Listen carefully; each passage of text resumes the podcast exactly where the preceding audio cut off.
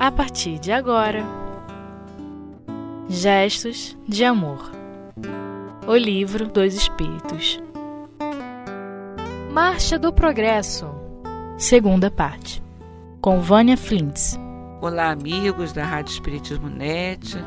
Mais uma vez estamos aqui junto de vocês para que possamos estudar, conversar, bater um papo sobre o Livro dos Espíritos sobre a mensagem que traz para a nossa reflexão neste dia.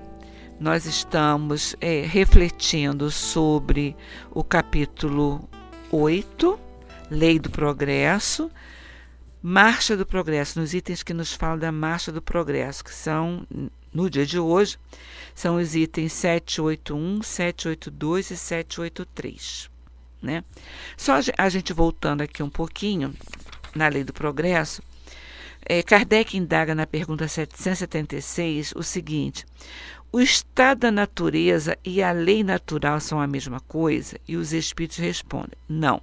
O estado da natureza é o estado primitivo. A civilização é incompatível com o estado de natureza, enquanto a lei natural contribui para o progresso da humanidade. O estado de natureza é a infância da humanidade, é o ponto de partida, o seu desenvolvimento intelectual e moral. Então, nós, nós nos sabemos, né, espíritos imortais, criados simples e ignorantes, mas que vamos progredindo. Então, o nosso ponto de partida, o nosso ponto inicial, é que se chama de estado da natureza, ele chama de infância da humanidade, o ponto de partida do seu desenvolvimento intelectual e moral. Então, está ali, está tudo pronto ali. Nós é que vamos regar esse nosso vaso fecundo, nós é que vamos regar. E ele continua dizendo assim, nesse parágrafo, assim, ele diz assim: sendo o homem perfectível e trazendo em si o germe do seu aperfeiçoamento, não está destinado a viver perpetuamente no estado de natureza, assim como não está destinado a viver perpetuamente na infância. O seu estado de natureza é transitório. O homem dele sai através do progresso da civilização. A lei natural, ao contrário, rege a humanidade inteira e o homem se melhora à medida que melhor compreende e pratica essa lei. Jesus não nos disse: conhecereis a verdade, a verdade vos libertará. Então, na medida em que a gente vai estudando, que a gente vai compreendendo, nós podemos refletir melhor essa nossa evolução, essa nossa compreensão nessa sociedade que nos cerca. Então, nós partimos desse estado simples e vamos crescendo com as nossas vivências, né?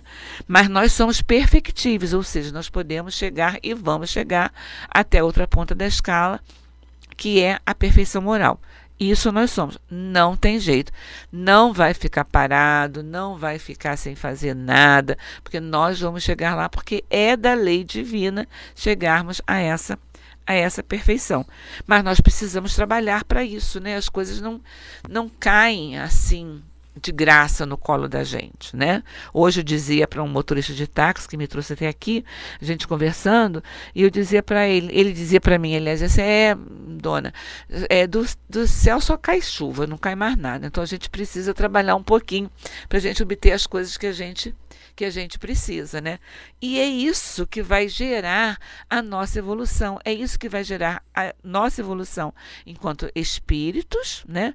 E nós vamos contribuir para a evolução dessa sociedade na qual nós estamos vivendo. A nossa sociedade vai evoluir também. Então, nós vamos, na medida que a gente vai conhecendo, que a gente vai aprendendo, a gente vai aplicando esses nossos conceitos.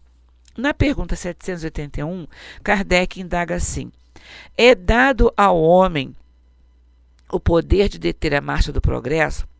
Quer dizer, ele pode travar, ele pode atrapalhar, ele pode prejudicar a marcha do progresso? Os espíritos respondem assim: não, mas algumas vezes o de entravá-la. Então, ele não pode parar a marcha do progresso. O progresso se faz. A gente vai, a gente observa que o progresso vai acontecendo. O progresso das leis morais, o progresso das leis da sociedade, o progresso de tudo que nos cerca na sociedade não tem como travar. Se a gente olhar determinados aspectos do nosso dia a dia, nós vamos entender isso de uma forma mais clara. Né? Quem poderia imaginar quem poderia imaginar? Quem nasceu lá por 1940, 1930, né? Que está encarnado ainda, né? Outros de 1920 que ainda estão encarnados. Quem poderia imaginar que lá na infância, vamos, vamos, vamos pegar, por exemplo, uma pessoa que tenha nascido em 1940, tá? Na infância, ela obteve determinados acesso a determinadas coisas. Ela tinha acesso a ao que a sociedade oferecia, ao que o mundo tecnológico oferecia. Lá em 1940 e poucos, 50, né, a gente poderia imaginar que em 2019 nós teríamos um aparelhinho nas nossas mãos, que através desse aparelho nós conversaríamos com o mundo inteiro e que hoje a gente já nem precisa fazer a ligação para conversar com as pessoas, a gente vai lá num determinado aplicativo, escreve a mensagem que a gente quer, a gente envia a mensagem, a pessoa responde. Se a gente quer gravar uma mensagem de voz, a gente grava e manda. Não é verdade? A gente não poderia imaginar disso lá atrás. A facilidade que isso trouxe. Eu lembro quando eu era criança, criança mesmo, na minha casa não tinha telefone, na residência não tinha telefone. Só tinha telefone numa casa de uma, de uma senhora que depois veio, veio se tornar um familiar meu. Então, quando nós queríamos telefonar para uma outra parte da família que morava distante, do lugar que eu morava, a gente tinha que ir lá, recorrer a telefonista, dizer pra, chamava a telefonista e ficava esperando a telefonista atender. Olha, esperava, esperava, esperava. A telefonista atendia e a gente dizia: Eu quero uma ligação para o número tal. Aí ficava lá e ficava esperando mais um tempo, e esperava, esperava, esperava, até que a telefonista fizesse a ligação, aí retornava para o aparelho onde a gente estava, dizia: sua ligação está feita, só pode falar. E quando a gente falava, a gente não conseguia entender nada, porque era tanto chiado na ligação telefônica, era tanta coisa na ligação telefônica que a gente quase não conseguia não conseguia entender. E hoje em dia, esse com o nosso aparelhinho na mão, com o nosso celular na mão, a gente fala na mesma hora pra, com a pessoa aonde quer que ela esteja, em qualquer parte do mundo. Então, se a gente for analisar principalmente esses aspectos do nosso dia a dia, essas facilidades do nosso dia a dia, a gente avalia como as coisas melhoraram. Né? A gente não poderia imaginar que teria um telefone, a gente não poderia imaginar é, que tivesse um, um outro aparelho, que é o nosso computador, que a gente acessa tudo como nós estamos conversando agora, né? A gente não poderia imaginar isso. Então, isso é lei do progresso. Algumas pessoas pensam, algumas pessoas idealizam, sonham, ou já vêm, já reencarnam com essas ideias e chegam aqui e colocam tudo isso em em prática, nós vamos obtendo determinadas coisas em todos os campos da vida da gente. No nosso dia a dia, nas situações de casa da gente, nas nossas comunicações, dentro da área médica, dentro da área é, psicológica. A gente tem inúmeros aparelhos que, podem, que podem nos auxiliar. A gente pode conversar, nos auxiliar. Quando a gente lembra, os mais, os mais experientes vão lembrar de desenhos que a gente tinha, né? Eu lembro dos, dos Jetsons. Quem não, quem não, quem não vivenciou o tempo dos Jetsons. Hoje a gente encontra no YouTube, alguns, alguns canais de televisão também passam, né? Que era a família do ano 2000, que viviam né, em determinados. É, as casas eram, eram como se fosse assim. É, espaços siderais, né? eles viviam ali, se, se locomoviam. Então a gente olhava aquilo tudo, para aquilo tudo, como uma coisa que, meu Deus, será que isso vai chegar? E a gente está vivenciando tudo isso.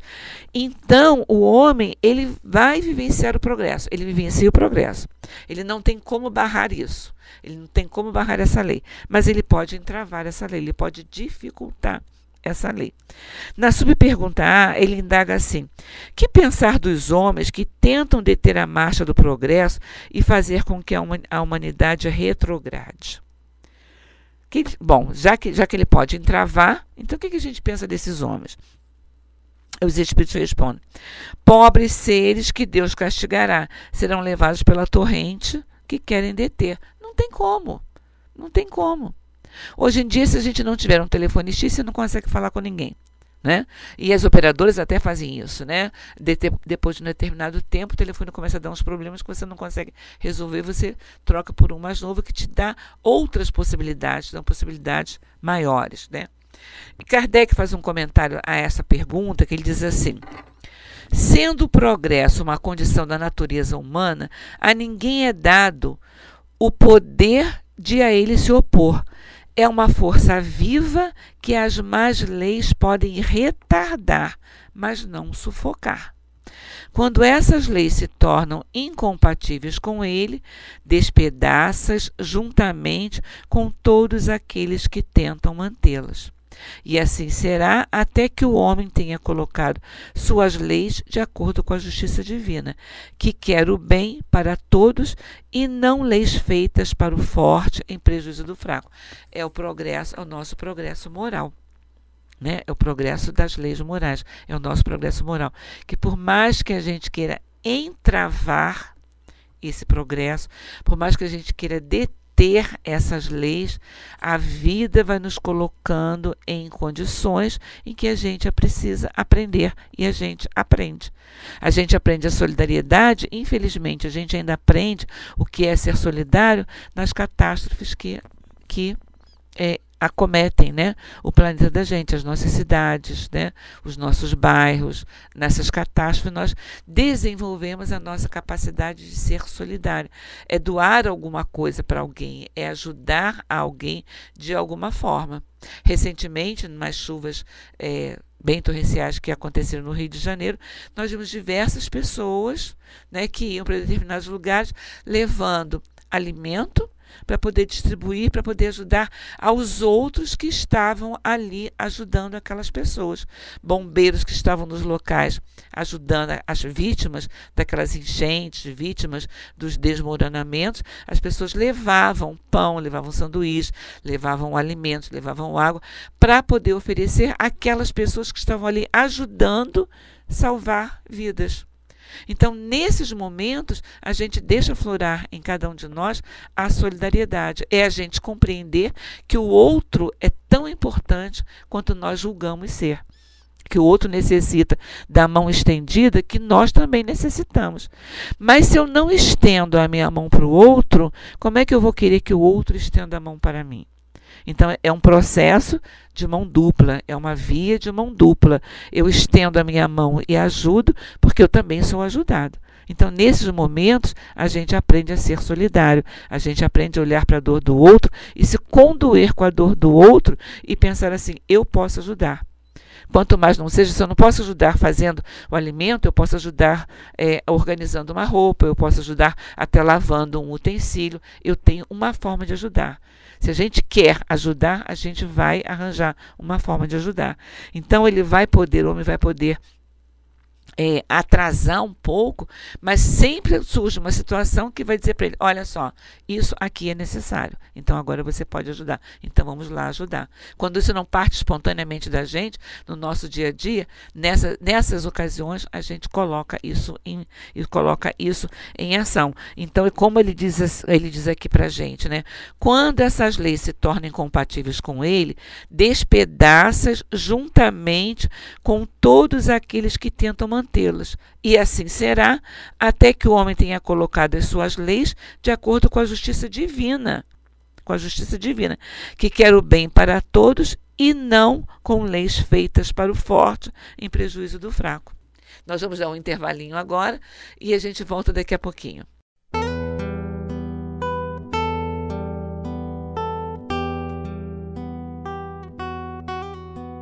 Gestos de amor. O livro dos Espíritos. E assim, amigos, estamos de volta para a gente continuar a conversar por esse assunto que é tão fascinante para as nossas almas, né? É, na pergunta 782, Kardec indaga assim: Não há homens que entravam o progresso de boa fé, acreditando favorecê-lo porque o veem do seu ponto de vista e frequentemente lá onde ele não existe? Ele pergunta aqui se eu podia. Antes ele perguntou se eu me podia entravar, né? Os espíritos dizem que não. Aí ele pergunta: o que, que a gente pode pensar então dos homens que querem deter a marcha do progresso? E os espíritos dizem que ele não vai conseguir deter. Ele pode atrapalhar, mas ele não vai conseguir deter. Então ele faz a pergunta de uma outra forma. Ele diz assim: não há homens que entravam o progresso de boa fé. Ele não tem intenção de prejudicar o progresso. Ele acha que aquilo é o melhor, né? É o que ele está perguntando. E ele pergunta, faz o progresso, entrava o progresso boa fé, acreditando favorecê-lo, porque o vem do seu ponto de vista. E frequentemente lá onde ele não existe. E eles respondem: é uma pedrinha colocada sob a roda de uma grande viatura e que não a impede de avançar. Então, mesmo, olha só, mesmo que ele tenha boa fé, ele está fazendo alguma coisa porque ele acredita que aquilo seja o melhor. Ele não tem noção, mas mesmo assim ele não vai conseguir entravar o progresso. Ele tem boa vontade, ele tem boa fé. A gente volta a dizer, ele tem boa fé, como, como Kardec pergunta aqui. Ele não está fazendo isso com o intuito de prejudicar alguém, porque ele pensa que é o melhor. E a resposta dos espíritos é uma pedrinha colocada sob a roda de uma grande viatura e que não a impede de avançar. Então não vai impedir. Não vai impedir. Pode atrapalhar um pouco, mas não vai impedir ele vai, aquela roda vai girar, aquela viatura vai girar e vai chegar aonde tem que chegar. Né? Na 783, ele indaga assim: o aperfeiçoamento da humanidade segue sempre uma progressiva e lenta marcha. Quer dizer, então a humanidade ela está sempre ela é sempre progressiva, ela não está parada, a marcha é lenta, mas é progressiva. Os espíritos respondem: ao progresso regular e lento que resulta da força das coisas. Porém, quando um povo não progride rápido o suficiente, Deus lhe suscita de tempos em tempos um abalo físico ou moral que o transforma. Então, ela vai progredir. O progresso pode ser lento, mas ela não estaciona, ela não para.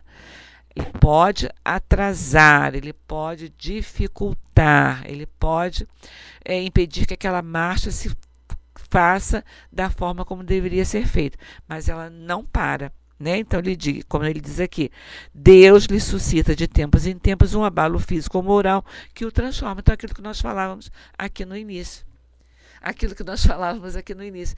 É, essas catástrofes que acontecem no dia a dia da gente, nas cidades, nos locais, muitas vezes é para suscitar isso na gente. Olha só, eu sou capaz de ajudar. Nós podemos ajudar, então vamos ajudar.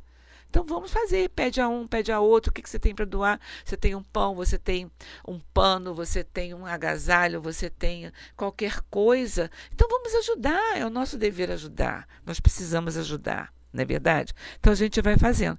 E aí Kardec coloca aqui numa, numa, numa como é que se diz? No comentário dele, ele coloca assim, ele fala assim para a gente, o homem não pode permanecer perpetuamente na ignorância. Ele não consegue, porque deve atingir o objetivo estabelecido pela providência. Ele se esclarece pela força das coisas. Ele não vai permanecer na ignorância. Porque se nós somos regidos por essa lei de progresso, ele não vai parar ali na ignorância. Ele vai continuar a, a, a trabalhar, ele vai continuar a fazer. Então, ele, ele vai seguir em frente, ele não vai conseguir ficar parado. E ele continua dizendo assim: as revoluções morais, como as revoluções sociais, se infiltram pouco a pouco nas ideias se infiltram pouco a pouco nas ideias. Estas germinam durante séculos, depois, de repente, irrompem e fazem desmoronar o edifício corroído do passado, que não está mais em harmonia com as necessidades novas, nem com as novas aspirações. E a gente não observa isso? A gente não observa. Ontem estava passando na televisão, é, a mídia estava passando a história daquela menina sueca, se eu não me engano, né? Que ela é uma ativista do, do, do da luta pelo, pelo meio ambiente, ela colocando, ela falando do que é, e ela tem um, ela tem um problema que as pessoas muitos consideram até um problema que ela não teria condições de fazer determinadas coisas, mas ela vence essa dificuldade dela e ela diz claramente a que veio. Ela, na sua entrevista, ela falou claramente que veio. Ela, recebe, ela, ela convocando as pessoas, falando em plenários, falando para, para os políticos né, influentes do local em que ela vive. Ela falando que ela não vai parar, que ela não vai se deter. Que isso precisa ser feito que a, a, a, a, luta pelo meio ambiente precisa ser realizada. E o que, que é isso? Não é isso que, que Kardec coloca aqui para a gente? As revoluções morais, como as revoluções sociais, se infiltram pouco a pouco nas ideias. Então, são essas ideias novas que vêm chegando e que leva as pessoas a repensarem as suas ideias. Né? Ver que chegou, que está diante de uma pessoa que pensa muito mais à frente, talvez não tenha a vivência que a gente tenha, mas pensa muito mais à frente, consegue enxergar determinadas coisas muito mais à frente do que nós. Né? Então elas trazem essas ideias para a gente. E ele diz, ele continua dizendo assim: essas ideias germinam durante séculos, depois de repente rompem e fazem desmoronar o edifício corroído do passado. Quer dizer, aquelas ideias que nós trazemos pra, conosco, elas vão sendo modificadas. Mais à frente, ele diz assim: Frequentemente, o homem não percebe nessas comoções senão a desordem e a confusão momentâneas que o atinge nos interesses materiais.